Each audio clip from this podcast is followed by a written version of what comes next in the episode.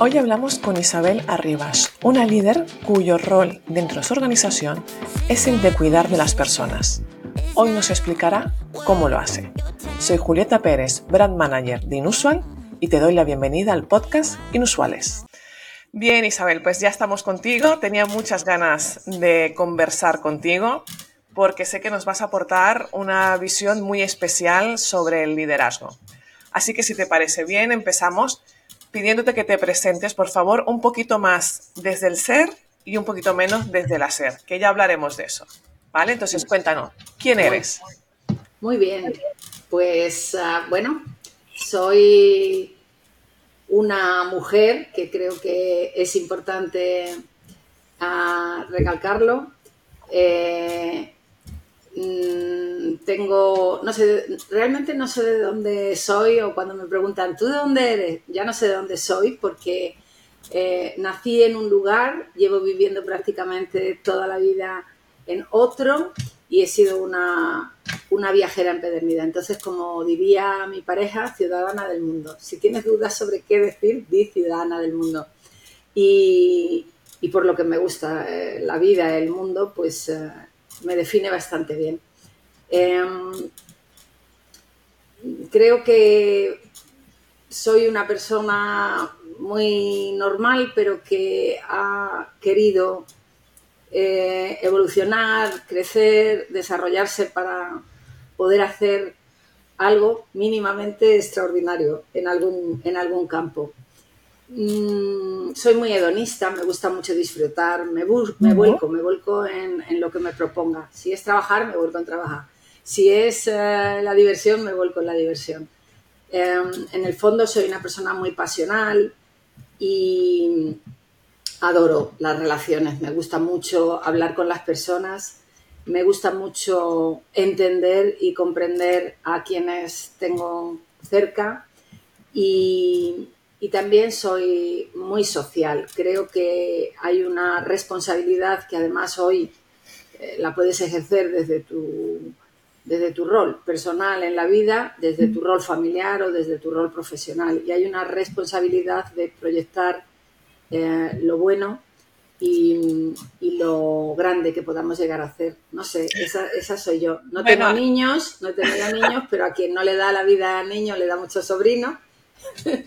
he tenido muchos muchos sobrinos y algunos ya son grandes y estamos en la generación de los niños de los sobrinos, que también lo hay chiquitines Y, y, bueno, pues eh, muy resaltaría también muy, muy agradecida y, muy amante de, de, mis padres que hoy ya no están con nosotros, pero que, bueno, pues mira, me, ha hecho mucha ilusión la presentación que has hecho porque podríamos decir que la has clavado. Digamos que, o sea, los que han hecho el certificado de líderes inusuales con nosotros eh, es la definición. O sea, has pasado capítulo por capítulo de lo que es un líder inusual. Desde eh, la pasión, a el disfrutar, el ser una persona sociable, empática, que cuida de, lo demás, de los demás y, lo que has dicho ya al final de la responsabilidad, ¿no? De nuestra responsabilidad de cómo nos proyectamos a los demás y, el impacto que ejercemos sobre los otros. Me ha hecho mucha gracia porque he pensado, bueno, ya está, ya podemos terminar el podcast.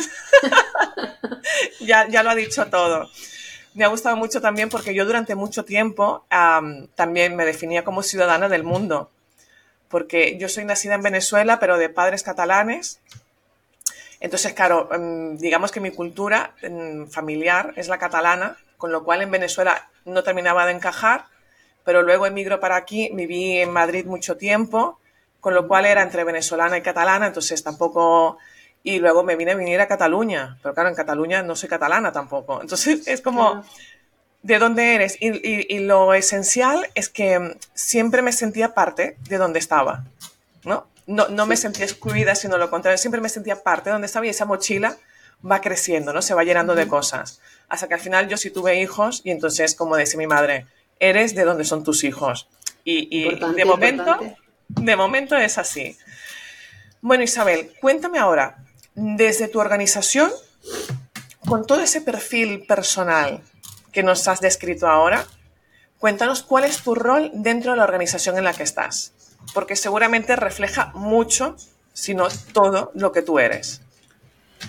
Mira, nosotros a, nuestro rol, a mi rol, eh, al equipo y a mi rol, eh, le llamamos experiencia de empleada a empleado o experiencia de persona trabajadora. Em, esto tiene mucho que ver en cómo vemos em, la vida profesional de una persona que se incorpora a, Admiral. La vemos como un viaje y lo que intentamos es que ese viaje, ese trayecto, ese itinerario sea el mejor posible. Desde que establecemos el primer contacto hasta, pues ah, esperamos que indefinidamente, pero como en esta vida no hay nada eterno, pues hasta que la persona siga deseando estar con nosotros. Eh, si no vamos tanto a cómo se llama mi rol, que soy la líder de la experiencia de las personas trabajadoras, pues diría que mi rol y mi misión en la compañía debería y es y, pretendo y, ojalá que de verdad lo esté siendo, cuidar a todas y cada una de las personas que hay en la organización, cuidarlas desde, bueno, pues un proceso de captación o de conquista, porque yo casi hoy hablo de conquista, ya no hablo de, de buscar personas o captar personas, sino conquistar a las personas. Porque, mira, un, aspecto importante que creo que ha cambiado mucho actualmente es que las personas son las que ya están eligiendo las empresas, no las empresas eligiendo a las personas. Y esto es tremendamente importante que lo reconozcamos.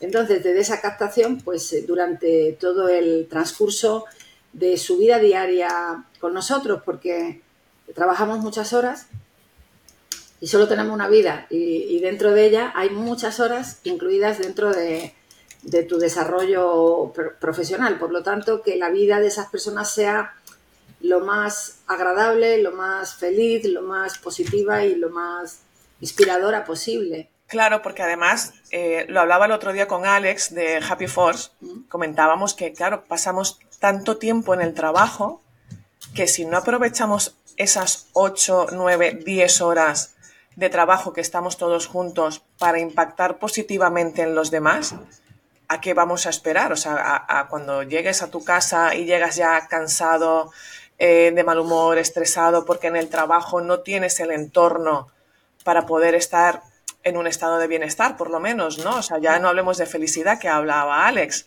pero por lo menos de, bienestar, ¿a qué vamos a esperar, ¿no? Entonces, yo estaba mirando un poco la web de, de tu organización me hacía gracia porque tenéis Comité de la Igualdad, Diversidad e Inclusión Social, Comité de Conciliación Familiar, que a mí esto me interesa muchísimo, Quimera, y además en toda la web destiláis somos una familia, esto es más que trabajo, por ningún lado hay la acción de venta, el call to action, eh, no, o sea, es, es como toda una, una presentación de valores y de principios.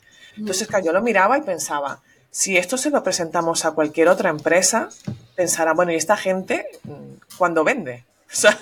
porque al final necesitamos beneficios. Entonces, explícanos un poco, todos estos comités, ¿cómo los, cómo los lleváis a cabo? ¿Cómo los trabajáis? Y, cómo incorporáis a los trabajadores en toda esta filosofía? Porque no todo el mundo está preparado para trabajar con esta filosofía.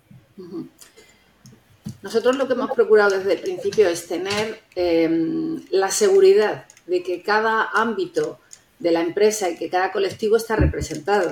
Por tanto, la única manera de que esto ocurra verdaderamente es eh, tener comisiones de trabajo eh, compuestas por personas interesadas eh, de manera personal y social frente al resto de compañeros y compañeras de la empresa bueno, en, trabajar activamente en cualquiera de ellos. Em, yo creo que es bastante fácil eh, que las personas se embarquen. Y además diría algo más, muchas veces nos embarcan las personas a nosotros. Yo, yo llevo años, yo esto lo digo mucho y, a riesgo de repetirme, o sea, yo llevo mucho tiempo en que me di cuenta que yo no tenía que levantarme y pensar qué voy a hacer hoy, sino que lo que tengo que hacer es escuchar activamente. Las personas casi siempre te dicen por dónde quieren ir, qué necesitan, qué les hace falta y sobre todo, qué no tienen, porque yo hablo mucho con las personas y, en, general digo, está fenomenal, y, uno, cómo no, le encanta escuchar que le digan, somos fantásticos, esto lo hacemos bien, lo otro lo hacemos mejor. Pero muchas veces lo que, lo que yo digo es, ¿qué no estamos haciendo? ¿Qué te falta? ¿Qué mm, hubiera sido mejor para cumplir tus expectativas? ¿O qué esperas para realmente cumplir tus sueños? Que tampoco hay ningún problema en hablar de sueños en el mundo del trabajo, que también lo hay. Es decir, vamos al trabajo, y tú lo decías antes, con la percha colgada, con nuestra percha completa. Entonces, es muy fácil em, eh, hacerlo juntas y juntos y que, se embarquen en cualquiera de estas aventuras o que te embarquen a ti en una aventura y que tú lo que hagas eh, es materializar aquello. Por ejemplo, ahora el tema de sostenibilidad, pues sabemos que a todas las personas jóvenes les importa un, montón. Y nosotros pues somos activos en este tema, pero muchas veces incluso nos reclaman que, oye, hay que hacer más cosas. Eh, ahora estamos iniciando un programa de voluntariado para que las personas puedan dedicar en horas de trabajo un tiempo para, en fin, para tener una colaboración ¿no? Eh, de carácter personal con grupos más vulnerables. Es decir, y esa pregunta que tú dices, mira, nos la han hecho muchas veces, porque hay otro aspecto que para nosotros es fundamental, que es la diversión. Y de hecho nosotros tenemos un presupuesto económico que dedicamos mensualmente para que haya actividades de diversión en el trabajo y que todos podamos participar. Y la organiza cada mes un departamento diferente. Imaginaros la creatividad y competitividad sana que hay ahí. Si hemos hecho una actividad el mes pasado y ha triunfado, ¿qué hacemos este mes? Entonces, nos han hecho mucho esa pregunta cuando íbamos a, lugares comunes, a encuentros, a, a conferencias, lo que sea. ¿Y vosotros cuándo trabajáis? creo Creo que se hace todo al mismo tiempo. O sea, te diviertes, eh, te diviertes trabajando y formas parte de esos grupos o, de esas comisiones de trabajo que tú comentabas antes, que son muy importantes. Si tú quieres tener un equipo diverso y tener un equipo diverso es fundamental, porque la diversidad es riqueza. Exacto. si todo el mundo tiene un, por ejemplo, un trasfondo o un trayecto educativo semejante, probablemente los pensamientos serían mucho más uniformes y lo que queremos es un pensamiento diverso. La diversidad empieza por la opinión diferente. Entonces es fácil, es fácil. Es fácil y da tiempo. Qué bueno. Em, hablabas que em, cuando vais a captar talento, eh, realmente tú intentas enamorar a este talento, ¿no? Porque como que las tornas habían cambiado y ya no es esto de si tú no quieres este trabajo, conseguiré, hay una cola de 100 personas que van a quererlo. Em, supongo que también tendrás como un filtro, ¿no? Para saber qué tipo de talento puede trabajar en esta estructura de empresa. Entonces, mm, danos una pista. ¿Cómo los enamoras? ¿Cómo detectas quién sí, quién no? ¿Qué, ¿Qué tasa de éxito tienes? Porque también habrá algún momento de error que digas, ostras, se me ha colado uno que no termina de encajar, o, cómo intentáis durante el camino em, pues ir encajando estos perfiles que no encontraban sitio. Claro. Sin duda, siempre hay em, alguien a quien podemos no gustarle, porque mm, uno no puede estar pensando que es fantástico todo el tiempo, ¿no? No somos ni, un trozo de pizza ni un billete de, de 500 euros, entonces hay veces que no, Mira, yo empezaría por decir los valores. Nosotros creemos mucho en los valores y, por tanto, para que se produzca una inserción y una integración adecuada, y de esto estamos especialmente orgullosos porque muchas veces cuando se incorpora una persona nos dicen, pero ¿dónde lo sacáis? Que parece que lleva aquí dos años ya.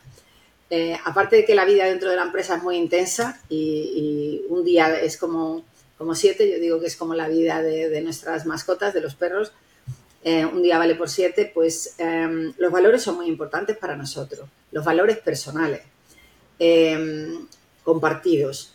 Eh, evidentemente, esa conquista o esa atracción viene mucho de nuestra cultura, del trasfondo cultural que, subyace debajo de, de quiénes somos y de cómo hacemos las cosas y cómo las sentimos. Nosotros no hablamos tanto después de misión, visión, mm, valores, que es como se denomina, nosotros hablamos de SHS, eh, somos, hacemos, sentimos. Es decir, somos de una manera, hacemos las cosas de una forma y sentimos, sentimos lo que hacemos y lo y imprimimos esa huella en lo que hacemos. Entonces, los valores para empezar, después hay un competencial, lógicamente, a nivel técnico, nosotros como negocio nos caracterizamos por ser eh, una compañía aseguradora muy buena en selección de riesgos. Esto significa que somos muy analíticos, por lo tanto, vamos a buscar perfiles muy, muy analíticos, personas que estén muy orientadas al análisis de, la información y de los datos y con ello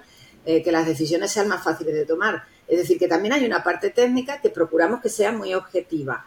Es decir, en un proceso de captación puede haber distintas candidaturas y por tanto tenderemos siempre a que haya una objetividad, una transparencia y, bastante también técnica dentro del proceso.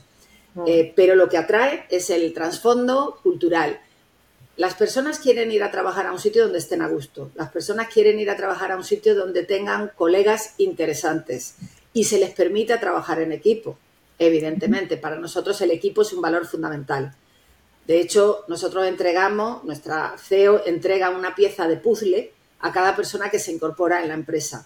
Y esto tiene un significado eh, tremendamente especial y es solo colaborarás, pero únicamente es con el resto de las personas de la organización como el puzzle estará completo. Es como conseguiremos el resultado y la solución. Claro, es muy simbólico. Claro. Y, bueno, y la gente le gusta entrar a un sitio donde sabe que va a poder opinar, donde sabe que va a poder crear, donde va a ser escuchado, mm, donde va a ser importante, porque cada una de las personas que está en la compañía es importante. Es decir, entonces con esta, con esta, con estos mimbres es bastante fácil eh, captar el interés y captar, la, y captar la, atención. Después, a lo largo del tiempo, afortunadamente hemos sido capaces de decirle al mundo, oye, mira, somos algo diferente, nos interesa que la gente esté bien, nos interesa que la gente esté feliz, nos interesa em, que haya un, un, propósito dentro del trabajo de las personas, que no se quede solo en que en que somos una compañía aseguradora que, ya desde fuera parece que una compañía aseguradora no es muy glamurosa o muy sexy, ¿no? Como digo yo, pero que nuestra que, no somos una compañía aseguradora tradicional y que hemos sido capaces de hacer de, esta actividad aseguradora una actividad muy muy interesante para las personas que trabajan para nosotros. Entonces, eh, esto es lo que hace que atraigamos y lo que nos interesa fundamentalmente es el potencial de las personas, no lo que saben hacer hoy, sino lo que van a ser capaces de hacer mañana, porque lo que hacen hoy ya lo hacemos. Claro, claro, es un poco como... ¿Qué vamos a ser capaces de hacer mañana? Es como una incubadora de nuevos líderes. Eso es. A mí me llama mucho la atención, Isabel, porque cuando hago estas entrevistas ¿no? a personas inusuales, a líderes inusuales como tú, es todo como muy natural, muy auténtico, resulta todo muy fácil. Y entonces, claro, yo los escucho y pienso, pues si es que es normal, si es al final es todo, o sea, todos queremos lo mismo, ¿no? O sea, queremos ir a trabajar un buen ambiente, queremos innovar, queremos trabajar en equipos, y al final somos seres sociales y somos seres evolutivos, o sea, nos gusta evolucionar. Tú llevas mucho tiempo en el liderazgo, empezaste muy joven, entonces, eh, ¿por qué antes, o sea, algo que nos parece tan, tan evidente, y que hoy en día todavía estamos pregonando e intentando educar ¿no? y sensibilizar con un liderazgo más humano, mm, no entiendo. No entiendo por qué hace 10 años no se podía hacer así, no entiendo por qué hoy en día todavía hay, ya no organizaciones que también, sino eh, directivos, porque no los podemos llamar líderes, eh, o gestores de recursos, que no lo ven claro, que no, que no lo ven fácil. O sea, hay como un miedo o como inseguridad todavía en algunas personas con responsabilidades, ¿no? Entonces, em, ¿cómo ha sido cuando tú entraste la trayectoria? ¿Cómo, ¿Has notado cambio? O sea, ¿tu, tu organización ha tenido que evolucionar? ¿O tú cuando entraste esto ya era así? Toda, toda, bueno, yo cuando entré no había nadie, porque el proyecto, el proyecto lo lanzamos en España y lo, creamos aquí, ¿no? El origen de la compañía es un origen eh, en Reino Unido, pero la operación española la, creamos aquí, entre, entre todas las personas que, estábamos en aquel momento y que muchas estamos, estamos todavía. Pero yendo un poco al, fondo de la pregunta, tú dabas parte de la respuesta, porque eh, y hablabas de un poco mm, el miedo, ¿no? Yo creo que a lo largo del tiempo eh, mm, eh, he descubierto que mm, tenemos miedo o, salimos mucho de, la zona de confort, no sé por qué, pero muchas veces las personas, el ser humano, cree que estableciendo una distancia las cosas son más fáciles. Y, creo que eso está muy relacionado con, ese, con esa manera de gestionar o de dirigir que tú decías, que no es cercana y que no es humana. Es decir, estar cerca de las personas significa ocuparte y preocuparte de otros ámbitos que no solamente de una instrucción o de un aspecto neta y puramente profesional. Y creo que hay miedo a, a, estar más cerca porque entendemos que las cosas son más difíciles. Pero claro que, toda organización y la mía se ha tenido que transformar y que evolucionar, aun cuando nosotros eh, recientemente nos hemos, nos hemos, hemos evolucionado, nos hemos transformado, hemos eh, ido directamente a un cambio de, modelo de trabajo y estamos ahora trabajando eh, en un modelo de agilidad. Y esto significa cambiar muchas cosas dentro de la organización. Una organización que no, se, que no evoluciona y que no se transforma, incluso una cultura de éxito como puede ser eh, la nuestra, que está fundamentada en todos esos valores de los que hablábamos, evoluciona, porque vienen generaciones que buscan o que esperan otra cosa o la esperan a otra velocidad. Eh, entonces hay que evolucionar y hay que transformarse. Lo que hay que tener claro, y tú también lo has dicho antes, es que las personas y los seres humanos hay cosas muy comunes que esperamos o que buscamos. Y para mí esos son elementos o valores sólidos, rotundos, que siempre van a estar en el ADN de una compañía. Es la constante. La comunicación. La comunicación no va a variar a lo largo de, la historia de la humanidad. Es decir, pues nos podíamos comunicar con palomas mensajeras o nos podemos comunicar.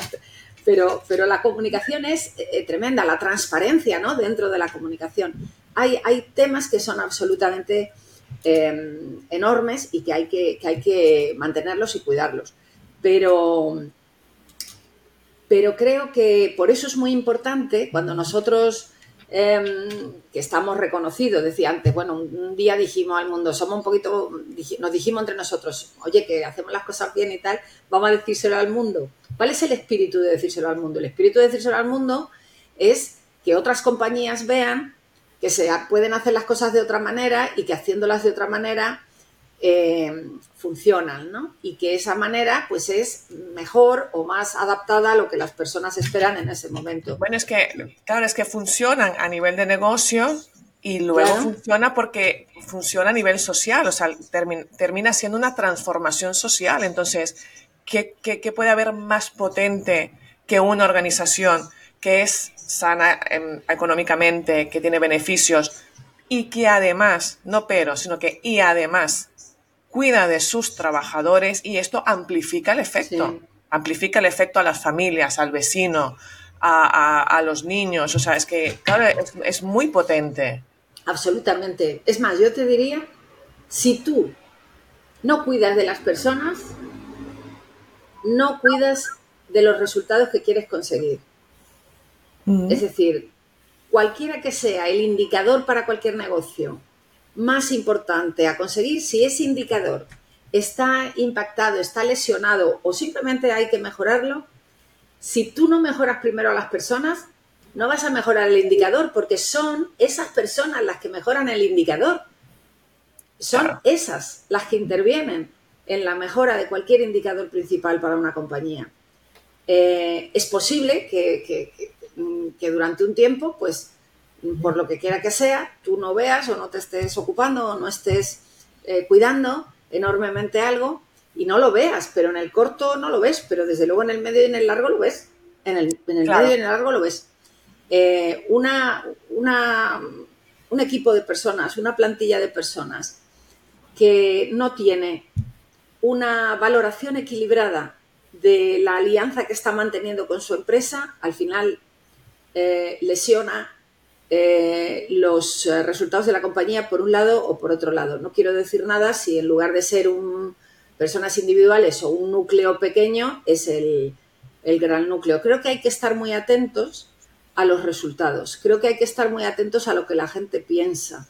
Creo que hay que tener canales de comunicación abiertos donde las personas de manera eh, libre, voluntaria, quiero decir con libre, pero y, también posiblemente eh, anónima, que es lo que, lo, que pues, lo que hemos procurado nosotros con los canales que hemos abierto para ello, sean, eh, y, abierta también, pero por si alguien no quiere hacerlo abiertamente, puedan decir, puedan felicitar, puedan decir, lanzar sugerencias, ofrecer eh, oportunidades de mejora, mm, eh, que no siempre hablamos, hablamos de quejas, pero cuando una persona se queja lo que está pretendiendo es construir algo mejor.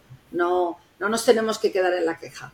Tenemos que quedarnos en qué oportunidad de hacer las cosas mejor está teniendo la manifestación de una persona o de un equipo. Entonces, para mí es absolutamente crucial Em, esa escucha activa para mí es absolutamente crucial, eh, que las personas se sientan, se sientan en un ambiente em, libre para poder opinar, porque es lo que hace que, crezcamos. Claro. Isabel, ya para terminar, em, quería pedirte, a mí me lo chivó Alex, pero tú tienes como una frase muy contundente de cómo debemos ir al trabajo. Ah, bueno, eso son yo qué sé, graciosidades que yo digo. Yo, yo lo que digo es una realidad. Yo voy a ser absolutamente sincera porque esto de verdad que es un sentimiento mío y que me ha ocurrido y bueno, a lo largo de los años que, ya veis que, bueno, he vivido afortunadamente, em, yo voy cada día al trabajo como si allí hubiera una persona que me gustara. Eh, y, qué quiere decir esto? Pues que que te levantas eh, con ilusión, con optimismo. Yo mm, me gusta arreglarme, pues te arreglas para, sentirte tú mejor y, con mi equipo muchas veces, pues si no me ha dado tiempo, digo, espera, espera, que me tengo que dar la raya negra en el ojo, que eso me da más, más fuerza. Em, es ir al, trabajo con, con, ganas, con ganas, aunque la tarde anterior, porque esto lo digo mucho también, que ni esto es Admiralandia, ni la vida es perfecta. Entonces, la tarde anterior puede haber ocurrido algo, puede, puede, puede haber, puedes haber estado desilusionada, puedes haber mm, visto, en fin, yo nunca veo ni la botella, hoy lo decía esta mañana en una frase que le enviaba al equipo, me gusta enviarles una frase por la mañana y decía, yo no soy de las que ven ni la botella medio llena ni medio vacía, veo la fuente al lado. Esto siempre. Pues este es el tema. Es decir, levantarse con ganas, aunque la tarde anterior haya pasado algo que, bueno, que hay que reponerse de las cosas que pasan, que hay que tener esa mirada constructiva, ¿no? A mí me dicen en casa que soy de corcho y floto, pues será que soy de corcho y floto.